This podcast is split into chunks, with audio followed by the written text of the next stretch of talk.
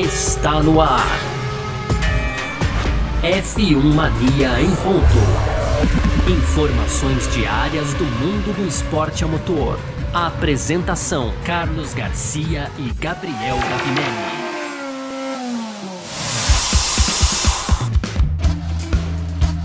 É isso, valeu demais pela sua presença, valeu você que tá junto com a gente por aqui no ar, mais uma edição do nosso podcast F1 Mania em Ponto. A gente tá sempre por aqui, tá bom? De segunda a sexta-feira trazendo um pouco do que tá rolando no mundo do esporte a motor. Esse é um conteúdo, como sempre, do site f1mania.net, entra lá para ficar ligado em tudo que tá rolando. Pode aproveitar para seguir a gente nas redes sociais aí também, sempre por site F1 Mania no Twitter, Facebook e Instagram. As nossas redes sociais particulares aqui a gente sempre passa também para você trocar trocar ideia com a gente, mas a gente passa no final do programa, tá bom? Vamos que vamos, muito prazer, eu sou Carlos Garcia aqui comigo sempre, ele, Gabriel Gavinelli, diz aí, Gavi. Fala Garcia, fala pessoal, tudo beleza? Pois é, Garcia, hoje a gente vai falar aqui de Azerbaijão, afinal de contas estamos aí no, na, na semana, na Race Week, né, para essa oitava etapa da temporada de 2022, Garcia, aí já tem aí os primeiros os primeiros comentários, né? Ainda um pouco fraco, Garcia, mas vai pegar no tranco aí com o decorrer da semana, com certeza, né, Garcia? Pro segundo bloco, Opa. a gente vai falar aqui do Ricardo, né? Ricardo que tá numa baixa, já, já não é de agora aí, é, anda devendo bastante. E segundo ele, agora cabe a, ele mesmo, né, provar aí que os críticos estão errados. E esses críticos aí, eu me incluí no meio também, hein, Garcia? Aliás, o que não falta é críticas pro Ricardo ultimamente, né? Atire a primeira pedra aí quem não anda criticando o Ricardo, não é? E para fechar, é, aquelas é. tradicionais rapidinhas, Garcia, aí tem aqui de novo o Helmut Marko aí, é, falando sobre a dupla de pilotos da AlphaTauri para 2023, o Gasly sobre o grid, a atual grid da Fórmula 1, ele esperava que as coisas fossem ficar um pouco mais próximas do que a gente está vendo. Tem também o Vettel, é, com uma opinião aí um tanto quanto polêmica, né, falando sobre o GP de Las, Be de Las Vegas e para fechar é o Alonso muito próximo aí de quebrar um recorde que é de Michael Schumacher na Fórmula 1, viu, Garcia? Perfeito, é sobre tudo isso que a gente vai falar aqui então nessa edição de hoje do nosso podcast F1 Mania em Ponto. Segunda, não, terça-feira, dia 7 de junho de 2022. Tá no podcast. Ar. F1 Mania em ponto.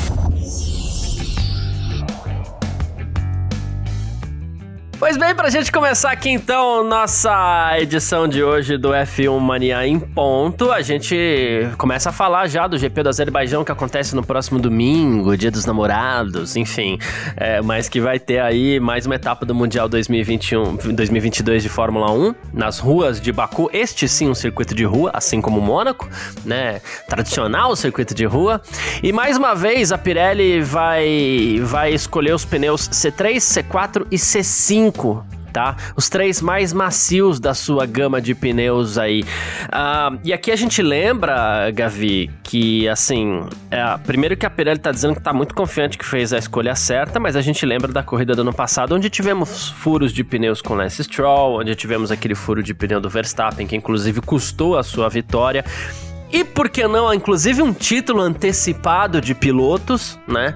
É, mas enfim, é muito si na jogada aí. Mas é fato que custou a vitória do Verstappen, que parecia tranquila, e também custou a corrida do Stroll, a gente teve esses problemas com alguns pneus em Baku no passado, mesmo assim a Pirelli repete. Segundo o Mário Isola, né, o chefe da Pirelli, né, uh, o ponto principal em Baku é a tração, né, então é preciso encontrar o equilíbrio certo entre eixos dianteiros e traseiros, esse vai ser o principal desafio para todas as equipes, ele disse, né, e falou que a temperatura de pista também é inconsistente em Baku, então, no geral, é uma pista muito específica, com alguns desafios técnicos diferentes, que são os mesmos para todos. A Pirelli é, poderia ter dado uma resposta, porque depois do Grande Prêmio do Azerbaijão do ano passado, a empresa recebeu muitas críticas pelos seus pneus, ficou sob análise e tudo mais, pilotos reclamando, equipes reclamando, e mesmo assim ela foi lá e bancou de novo os pneus mais macios, né, Gar Pois é, Garcia, pois é, a gente lembra, né, no ano passado ali, Verstappen perdeu a corrida depois depois do furo no pneu. É, deu, foi aquele tradicional chute que virou meme, né, Garcia? Depois colocaram o Verstappen chutando aquele pneu em tudo quanto é canto, né? Virou meme Isso. aí. E, foi ali no, nos estágios do, do, do, do meio pro fim, né? A gente teve a relargada depois que o Hamilton acabou passando reto. Foi uma baita de uma corrida, inclusive, é, no ano passado. E não foi só o Verstappen também que teve problemas, né? O Lance Stroll teve um, um furo ali, aliás, muito perigoso, perto da entrada dos boxes e tudo mais. É, então, é, mesmo assim, depois foi, foi, como você bem colocou, foi para análise. A Pirelli é, aí foi inocentada, ficou até um empurra-empurra ali em determinado momento. É, a gente chegou a falar isso no podcast. É, parecia que a Pirelli estava meio que empurrando a responsabilidade para as equipes, né? Por, por ter usado os pneus meio que fora do padrão. E aí depois deu uma. É, passaram, vamos dizer que passaram um pano nessa história, né, Garcia? Mas a gente vem agora para 2022. É, é, claro claro, houve uma evolução dos pneus também comparado com o ano passado, né? Eles tiver, a gente tem rodas é, maiores esse ano, são pneus novos também, mas o fato é que eles mantêm a gama, mantêm a gama mais macia, né? Então é, bancam mais uma vez isso e a gente espera que dessa vez é, não, não, não, tenha nenhum furo de pneu ali atrapalhando o piloto, né, Garcia? É. é. A, a, apesar de que isso faz parte da corrida, a gente falou isso muito no ano passado também, né? Uma, é, ali o pneu não foi todo mundo que estourou, foram dois casos e também ter é, um desgaste ali de carro para carro, isso pode afetar também o, e causar um furo, né, Garcia? É completamente possível. É que a gente entra muito naquela história também, é uma pista que não permite esse tipo de furo de pneu, né? Porque furou é muro, Perigoso, né? E foi né? o que aconteceu com o Stroll. É, não é que os dois furou o pneu, foi pro box, perdeu sei lá quanto tempo de pista, não, perdeu corrida mesmo, né? Fora o, o, o risco de um acidente que possa até lesionar alguém, tal coisa que a gente nunca torce mesmo, né? Sim. Mas tem uma, tem uma outra preocupação para esse GP do Azerbaijão, é, Gavi, que é o seguinte: é, o desafio logístico. Né? A gente tem Azerbaijão agora, dia 12, e dia 19, na outra semana a gente já tem o GP do Canadá. E para quem conhece um pouquinho, imagine Vamos lá brincar, né? Imagine é, o mapa mundi na sua cabeça nesse exato momento, né? Imagine onde está a Rússia, que é o maior país em extensão territorial do mundo, que é fácil, tá ali no extrema, no, na extrema direita, certo? Certo. E imagine o Canadá, que tá na extrema esquerda. Ninguém tá falando de política aqui, a gente tá falando de posição no globo, tá?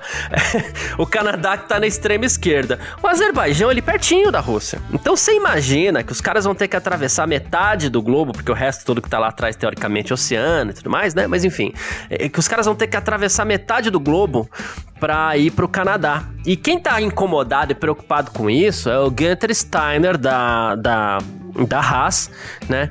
Que ele falou assim: olha, a gente vai ter uma longa viagem depois do Grande Prêmio do Azerbaijão. A equipe tá trabalhando muito forte para fazer tudo isso, né? Ele falou assim: se a gente tiver algum dano em algum carro, vai ficar tudo mais difícil. Então, uma das coisas que a gente menos quer aqui é ter algum tipo de dano em Baku, porque senão a casa cai, né? Não, senão a casa cai, né, Garcia? É o que a menos as, as equipes querem nesse momento é isso, são danos, né? E, e cara, e é, e é o que você falou, a gente vai para uma pista onde o muro, o muro é o destino certo de quem comete qualquer tipo de erro, né, Garcia? É. Seja ele próprio, ou seja por um erro é, mecânico, uma falha mecânica, um, um, furo de pneu ali no, no Azerbaijão, é, tá, tá, sempre muito no limite. Vamos lembrar ali da parte do castelo, então, né, Garcia, ali. Inclusive, lugar que o Leclerc adora dar umas beliscadas também, né, já que a gente, o Leclerc tá na moda, agora dá uma pegada nele também, né, Garcia? É. Então, assim, é uma, é uma pista delicada e qualquer erro pode causar danos. Danos. É, é, é agora, a gente tá numa, numa fase, né, Garcia, que as equipes lá da frente, é, tanto a, as da frente e as do, de trás também, né? É, você tem que pensar muito nesse lance de minimizar os danos, né? Você tem uma regra de motor, você tem. É, são três motores por, por, tempo, por temporada, então a gente entra agora numa fase que as equipes vão de motor novo também, e, e isso é importante, né? Muito importante você ter um, um, um prejuízo uma, uma, um grande acidente, por exemplo, seria um prejuízo muito grande, não só para o final de semana, mas também para o decorrer de toda a temporada, Garcia. Boa, perfeito. Eu fiz aqui uma, uma medição via Google Maps, né? Ah, o menor, a menor distância entre Montreal e Baku, e aqui a gente faz traçando aquela linha, né? E com isso, o que, que aconteceu? A menor linha, segundo ele, é exatamente cruzando por cima da Europa, né, cruzando Letônia, Suécia, Noruega, Islândia, depois Groenlândia, chegando no Canadá. Isso dá 8.900 quilômetros, quase 9 mil quilômetros. A gente está falando de uma distância realmente muito grande, assim, entre, entre Baku e Montreal, né? E a gente falava isso já no ano passado, quando a gente... É, quando o calendário foi anunciado, que a gente falava assim, olha, temos um problema ali. No ano retrasado, a gente falava isso já, porque Montreal era para estar no calendário, não esteve por conta da Covid-19, vai estar voltando agora, né? Mas a gente já falava assim, poxa, Azerbaijão e Canadá grudado é um negócio estranho, é um negócio de maluco, né? Mas vai acontecer, a gente vai ver como que é. Vai, vai dar tudo certo, mas ao mesmo tempo, a gente viu que a Fórmula 1 já enfrentou problemas de logística para chegar na Austrália esse ano, por exemplo. As empresas de logística estão com algumas dificuldades aí pelo mundo. É guerra na Ucrânia, é Covid-19, né? É inflação, né? Então são muitos os componentes aí que podem.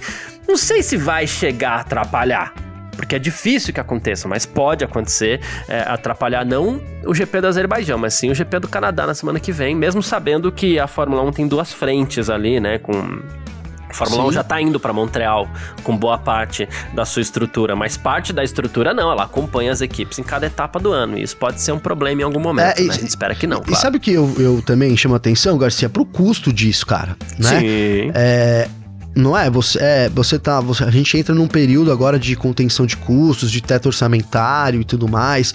É, e, e, obviamente, essas viagens meio que às pressas, vamos colocar assim, né? Porque, por mais que dê certo, é inegável que, é uma, que é, são é 10 mil quilômetros aí, arredondando, né, Garcia?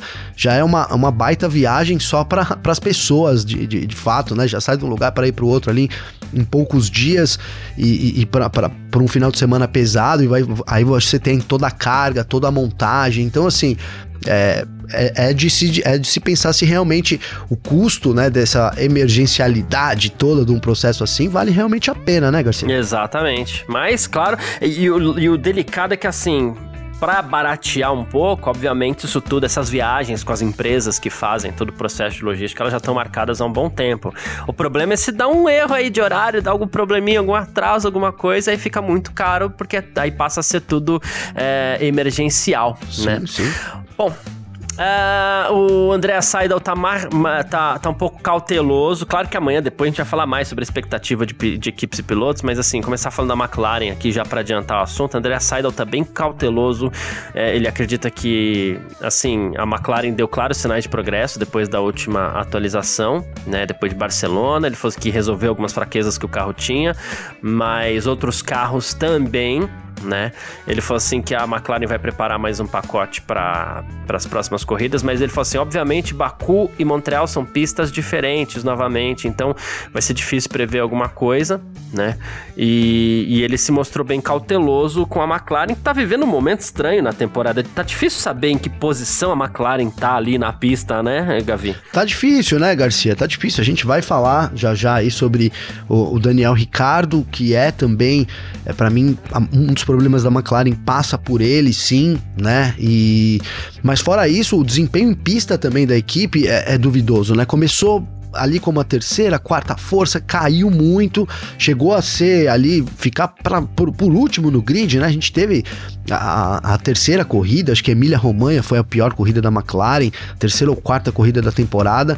É, então é realmente um ponto de interrogação nessa temporada, né? O que esperar da McLaren é, nas ruas ali de Baku, cara, difícil realmente prever, né? Não dá para saber se ela é, melhora um pouco e quem sabe possa bater ali com a Mercedes como a terceira força ou se ela vai vir um pouco pior e vai lutar lá atrás, por exemplo, com AlphaTauri, né, a própria Williams, as equipes que tá ali, a Aston Martin, as equipes do fundão, né, Garcia, de hoje. Então, é ponto de interrogação, cara, para mim, muito em conta também é, da fase ruim do Daniel Ricardo, viu, Garcia? Perfeito, é isso mesmo. Fase ruim do Daniel Ricardo que a gente vai falar no próximo bloco aqui também, né? É, outra coisa que a gente vai, claro, conversar bastante, eu tô separando, já deixei alguns assuntos separados para amanhã, mas você tá esperando mais ultrapassagens nesse grande prêmio do Azerbaijão, Gavi? Porque, ah, de novo, a gente entra naquela história, né, dos carros andarem mais próximos nas curvas, como eles vêm mostrando nas últimas etapas. Em Mônaco, claro, foi um pouco mais diferente, mas Mônaco é um ponto fora da curva, né? Mas se os carros chegarem mais próximos ali no início daquela retona gigante que tem em Baku, a gente vai ver umas boas trocas de posições, né? Ah, eu tô esperando, Garcia, né? É, eu já gosto de Baku, eu acho que, que é uma pista que tem, sempre abre possibilidade ali é, de ultrapassagem, a gente tem pelo menos uns dois, três pontos ali, é claro, com, com o uso do DRS, etc, né? Mas é, é, um, é, um, é um lugar que favorece sim quem, quem tá mais rápido atrás ter oportunidade de fazer ultrapassagem. Acredito que, principalmente com as equipes lá da frente, também com o pelotão intermediário, né? Mas Ferrari, Red Bull ali, a gente pode ter troca de, de posição e também bastante briga no pelotão intermediário, cara. Eu vou aí, é, como tem sido, vou roubando a sua fala, né? Tem sido tendência nessa temporada também, Garcia. Eu vou aí talvez para uma das melhores corridas do Azerbaijão. Essa é a minha expectativa para esse final de semana. Que beleza. Estamos beleza. juntos nessa, Gavi. Estamos juntos. Mas é isso. Falamos um pouquinho aqui sobre o GP do Azerbaijão que acontece no próximo domingo. A gente parte pro segundo bloco. F1 Mania em ponto.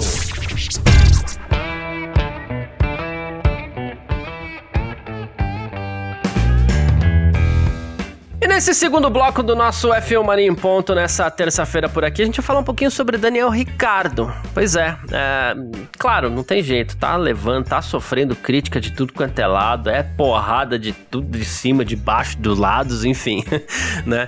Ah, porque a coisa não tá fácil para ele desde que ele chegou à McLaren. A gente tá acostumado sempre a ver o Ricardo sorrindo e tudo mais, né? Mas ele deu uma entrevista pro Crash.net e ele falou assim que é uma coisa que é, é, meio que uma montanha russa, assim, né? Que você é um, é um sentimento que vai e vem e que às vezes ele fica assim, deprimido, mas que às vezes ele fica animado, motivado para provar que as pessoas estão erradas e que ele tá certo, né?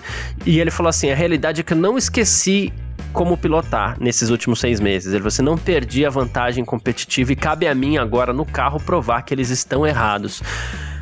Legal esse pensamento do Ricardo, muito legal. Só que parece que ele tá com uma certa dificuldade de provar isso, né? Não, Gabi? tá, né? É, tá, tá claro aí que ele tá com dificuldade, né, Garcia? E é, é, é, é que ele tem usado aí, e, e a McLaren também, é, não consegui se acostumar com o carro, mas cara, já são, já é um ano, né? Tudo bem, a gente mudou para 2022, mas mesmo com, com, com, principalmente com essas mudanças para esse ano, Garcia, imagina-se que todo mundo comece meio que de um, de um patamar igual ali, né? Posso estar completamente enganado, mas é, eu, eu vejo por esse lado, você meio que nivela um pouco, né? Que não seja exatamente igual, mas você traz um pouco é, todo mundo mesmo numa mesma, numa mesma panela ali, né? Quando uhum. você tem novas regras que ninguém conhece. Né? Isso serve para as equipes que podem despontar, também serve para algum piloto, né? E principalmente para alguma equipe. Mas assim, o piloto também faz diferença, cara. A gente vê isso, é, por exemplo, vamos citar aqui a Ferrari. A Ferrari tem um exemplo também onde um piloto tem tirado muito mais do equipamento do que o outro piloto, né, Garcia? E, e isso vai, com certeza, vai fazer diferente. E é o mesmo caso da McLaren, Garcia. A equipe tá ruim, Obviamente a equipe tá ruim, a gente esperava mais da McLaren esse ano, com certeza. Mas assim, não dá para negar também que a fase do Ricardo comparado com o companheiro de equipe dele é, é muito inferior, né? O Norris tem conseguido tirar é, ali alguma coisa da McLaren, e isso não é de agora, mesmo no ano passado, onde a gente tava deixando meio quieto ali, né? Tudo bem, tá chegando agora também. O próprio Ricardo pediu um tempo para evolução, mas o fato é que esse tempo não, né, esse tempo passou, o tempo passou e arrisco dizer que o Ricardo evoluiu muito pouco, né, muito pouco, continua lá atrás, né, quando você olha salvo exceções, o Ricardo tá lá no, no fim do grid, cara. E, e aí a, cabe né, justamente a frase dele: se tem alguém que pode mudar isso, e, e isso é dentro da pista, né? Concordo também com a afirmação dele, é o próprio Ricardo, né?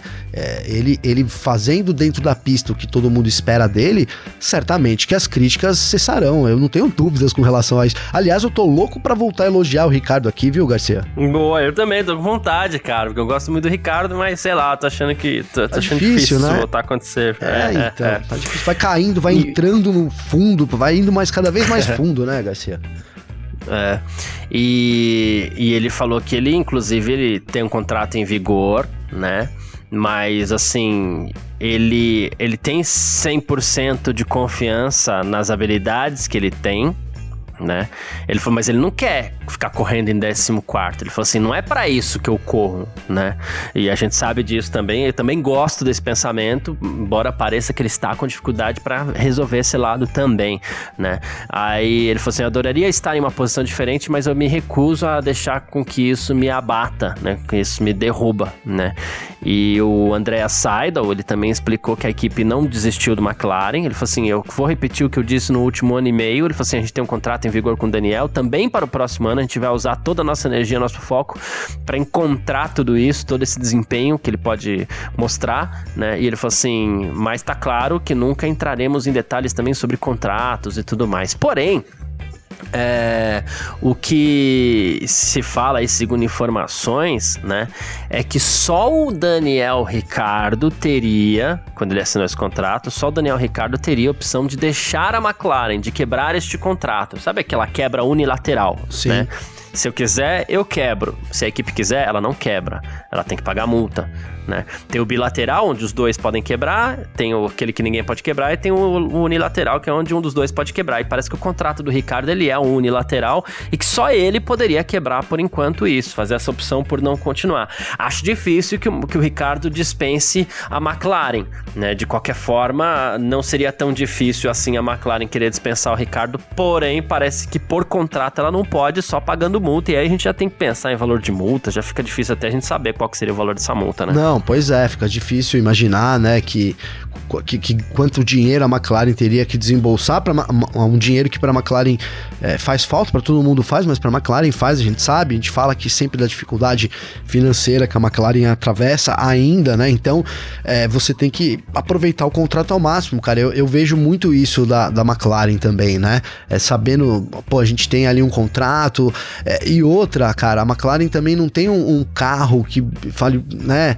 É, sabe, puta, se a gente tivesse aqui, sei lá, o Max Verstappen, a gente seria campeão mundial. Tô usando um exemplo meio assim, né, esdrúxulo, mas só pra para demonstrar que também, óbvio, o piloto faz diferença, a gente tem visto isso, mas assim, não é uma situação onde a McLaren busca um piloto que vai salvar a equipe no campeonato, né, Garcia? Então, é, no momento é esse, você tem que tentar extrair o máximo do que você tem né? O Ricardo, é, não, a gente não sabe valor dos contratos e tudo, mas imagino que custou uma baita grana para McLaren, custa uma baita grana para McLaren, né, Garcia? Uhum. Então é, é, é, isso, é melhor você tentar o momento da McLaren, né? não digo nem que é melhor, mas é, é de tentar extrair aí algo do Ricardo que a gente é, que a gente já viu, faz tempo que a gente não vê, mas a gente já viu, é, mas realmente uma quebra de contrato eu também descarto nesse momento. A não ser que chegue alguém ali que pague multa e os caramba, vai saber, né, Garcia? É. A Fórmula 1 hoje, essa a meninada com dinheiro aí,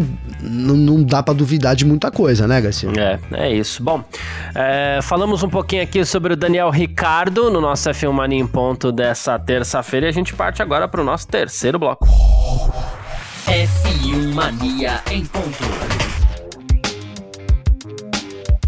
Terceiro bloco do nosso F1 Mania em Ponto por aqui, com as nossas rapidinhas de sempre. Helmut Marco de novo, Gavi. É, mas eu trouxe o Helmut Marco de novo aqui por conta de uma declaração que ele deu aqui que acabou chamando a atenção, viu? É, ele falou que... Uh, para 2023 a dupla da, da AlphaTauri deve continuar a mesma, tá? Ele lembrou a assinatura de contrato do, do Sérgio Pérez, que falou que foi antes das sessões de treinos em Mônaco, né? Para que ele pudesse se concentrar no fim de semana de corrida, né? Uh, e ele falou assim que conversou com o Gasly antes sobre a situação né? Ele falou assim: falei com o Gasly, a gente tem que ver o que acontece depois de 2023. E ele falou que acredita que não tem outra é, alternativa. E ele falou assim: provavelmente podemos supor que os pilotos atuais, Gasly e Tsunoda, permanecerão nos seus lugares, né? Falando sobre a AlphaTauri. O que, que a gente tira disso? Primeiro, o Gasly talvez não seja 100%, pode ser que ele escolha um lugar diferente ainda, né? Mas a vaga tá lá. Sim. É, o Tsunoda deve ficar. Isso para mim ficou muito claro, então, por esse comentário do, do Helmut Marko, porque não tem outro lugar para ele, ele não vai dispensar o Fatauri, né? E outra coisa que a gente pode extrair disso daí é que entre esse, essa fila de jovens que tá aí esperando por uma vaga na AlphaTauri também, não vai ser agora, não né? Não vai andar, né? Foi exatamente a conclusão que eu cheguei também, Garcia. Não vai andar por hora, né? O Tsunoda tem todo um, um apoio ali da Honda, a gente não sabe até que ponto também é, é, o dinheiro ali entrem né, nesse, nesse quesito aí para manter o Tsunoda. Fato é que pela, pelo que pela, pelo histórico aí das declarações da, da própria da Red Bull, da AlphaTauri, ele deve ficar, né? E aí o Gasly fiquei com essa impressão também. Se ele quiser, ele fica, né? Se não, a não ser que ele ache um outro lugar aí, e foi o que a gente falou, um outro lugar pro Gasly, difícil, né? É, o Pérez tem contrato até 2024, então complicou, né? A gente vê um cenário onde, a, pra, de novo, tanto pro Gasly quanto pra AlphaTauri, o melhor é manter realmente, né? Os, o, manter o contrato em vigor, cara. Eu acho que a gente deve caminhar para essa situação, a não ser que pinte, como, né, falou-se por aí, mas já reafirmo aqui que isso são apenas rumores, né? É, uma, talvez uma vaga ali no lugar do Hamilton, ou então na própria Aston Martin, quem sabe esse lugar do Ricardo na McLaren, né? Uhum. É, né, Garcia? Começam a surgir pequenos lugares assim onde poderia, não tô dizendo que vai ser, mas que ele poderia se encaixar assim, né, Garcia? É, é a gente isso. não tinha esse cenário no começo do ano, né? Vamos colocar aí no final do ano passado, quando a gente falava do Gasly também. É, não sei, né? O, Hamilton tava. A gente imaginava um Hamilton disputando o título de novo, não é o cenário. Ele a gente não sabe até que ponto ele cumpre o contrato, depois também deixa a Fórmula 1, quem a Mercedes poderia substituir. A Aston Martin também começou muito mal, o Vettel tá numa fase terrível, agora é, hoje pensando assim, daqui pro fim do ano, né, apostaria numa não renovação. O próprio Daniel Ricardo, você falou muito bem, né, sobre ele ter essa cláusula dele sair, também não acho que ele vai fazer isso, mas começam a pintar pelo menos uma esperança pro Gasly, né, Garcia? É, é isso. Uh, bom, a gente tem mais uma aqui, a gente vai falar sobre o próprio Gasly agora, mas não exatamente sobre a permanência dele na Fórmula 1, né? Mas é que o Gasly disse que esperava que o grid ficasse um pouco mais próximo né? É, com as novas regras, né? E ele falou que isso até acabou acontecendo ali no meio do grid. Falou assim: acho que a gente tá tudo meio junto, né? Desde a quarta equipe mais rápida até provavelmente a última equipe. Ele falou assim: quem dificulta um pouco mais para ele as coisas é o Bottas tal, né? Mas é, diz que Red Bull e Ferrari estão no topo e que é, ele esperava algo mais próximo. Isso não ia acontecer mesmo, não é assim também, né? É, não dá, né, Garcia? A gente falou aqui sobre. Não existe, na verdade. É, é complicado, né? Assim, ele chamou atenção pro meio do grid muito próximo e eu acho que é bem por aí, né? A gente comentou, olha, tomara que tenha ali duas três equipes seria um luxo, né? Quatro então disputando o título, mas difícil. A gente tem duas, Red Bull e Ferrari. Daí depois ali a Mercedes como a terceira força, aí a McLaren e encabeça talvez esse pelotão que tá muito próximo, sim, né? Esse pelotão intermediário aí da McLaren, junto com a Alpine, com a própria, a, a, com a própria AlphaTauri, apesar do, da queda do rendimento comparado no ano, do ano anterior, da Alfa Romeo, nem tá tudo muito, muito próximo aí. E é isso, cara, né? Não dava para esperar também, né? Como que eu falei, seria o melhor dos mundos, né? Mas não dá, né? Realmente não dá para imaginar todo mundo andando muito próximo ali, é, considerando aí o, o, topo da tabela, né, Garcia? É, é isso. Uh, mais uma aqui, Sebastian Vettel. Ele disse que escolheria outro lugar, outro circuito para correr e não Las Vegas, né? Olha só, ele falou que a cidade de Las Vegas é um lugar muito lotado, que as pessoas se comportam mal lá. Olha o cara arrumando pra cabeça, né? Rapaz, né? né? Aí ele falou assim: eu prefiro ir pra Bathurst, Bathurst, por exemplo, né? Ele falou assim que seria um verdadeiro é, desafio, né? Também porque o Mount Panorama, né? Ele falou assim também porque eu acho que o circuito é monstruoso, tal. Eu não consigo ver a Fórmula 1 em Bathurst, mas não é... dá, né? Eu também não consigo. Ele podia ter falado Garcia. de Vegas. Ele podia ter falado de Vegas sem fazer esse comentário aí, né? Né, que as pessoas são mal, se comportam mal lá, né? Quer dizer que a galera é mal é, educada, é, né? Foi isso que, né? Não sei se ele se ele quis, sei lá, fazer uma brincadeira, porque é por causa da vida noturna. Provavelmente, até é. Né? Mas pegou mal, né, Garcia? Pegou mal, cara. E assim, eu não, né, eu nunca fui para Las Vegas, então eu também não, não posso exatamente opinar sobre essa parte, né? Dizer que está muito lotado e se as pessoas se comportam mal lá, também não posso opinar. Mas, cara, eu vejo com bons olhos a corrida, né? O anúncio ali da Fórmula 1 como um evento que vai ser no sábado, uma forma diferente, cara. Não sei, eu sei que quebra um pouco do que a gente fala aqui sobre DNA da Fórmula 1, etc e tal, mas a gente está num, numa época aí de, de evolução, de, de, mudanças mesmo. A Fórmula 1 é, é, esperado, né? Era esperado isso com a Liberty, a gente está vendo isso agora. E eu acho, na, na, minha visão, é interessante esse GP sim. Não sei se. Eu não escolheria a Beth Rust, não, Garcia. Acho, como você disse aí, não, não vejo a Fórmula 1 correndo lá, não. A não ser que tivesse muitas mudanças ali.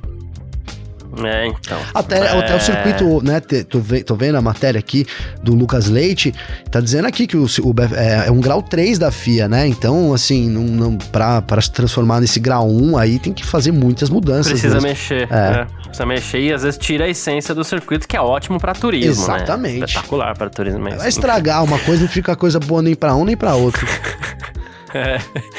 E Fernando Alonso, ele tá prestes a quebrar um recorde aí na Fórmula 1, Gavi, um recorde de Michael Schumacher. Se ele largar no Grande Prêmio do Azerbaijão, ele vai ter a carreira mais longa de todas na Fórmula 1, tá?